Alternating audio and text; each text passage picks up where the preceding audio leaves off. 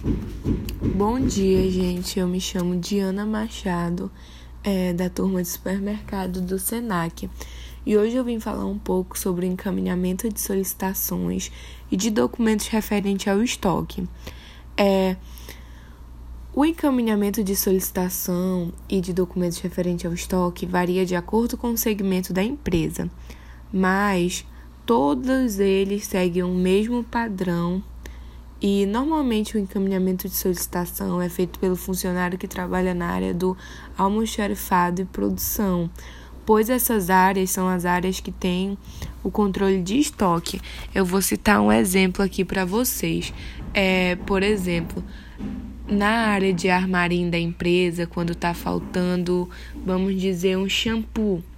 E aí o pessoal do estoque vê, né, que está faltando porque é tudo registrado e fazem um documento referente a isso.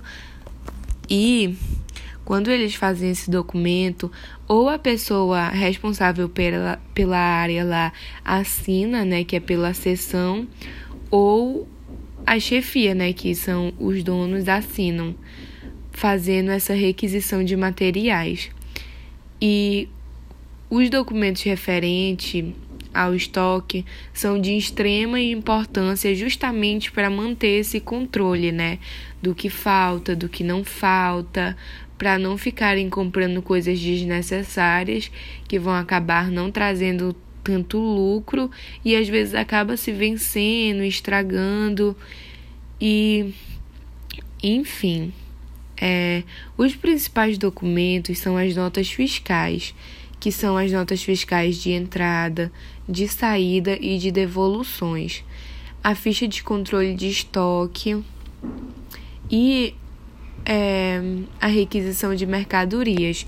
Existe também o inventário periódico, que o inventário periódico trata-se da pesagem e contagens dos itens em estoque, ou seja, eu creio eu que eles fazem um levantamento do que ainda tem para poder fazer a requisição.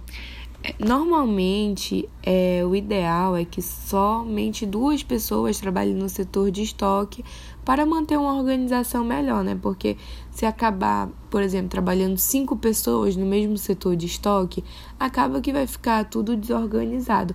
A não ser que essas pessoas registrem tudo que elas fizerem para que os outros funcionários que chegarem não fiquem perdidos. E é isso. É... Bom dia a todos vocês.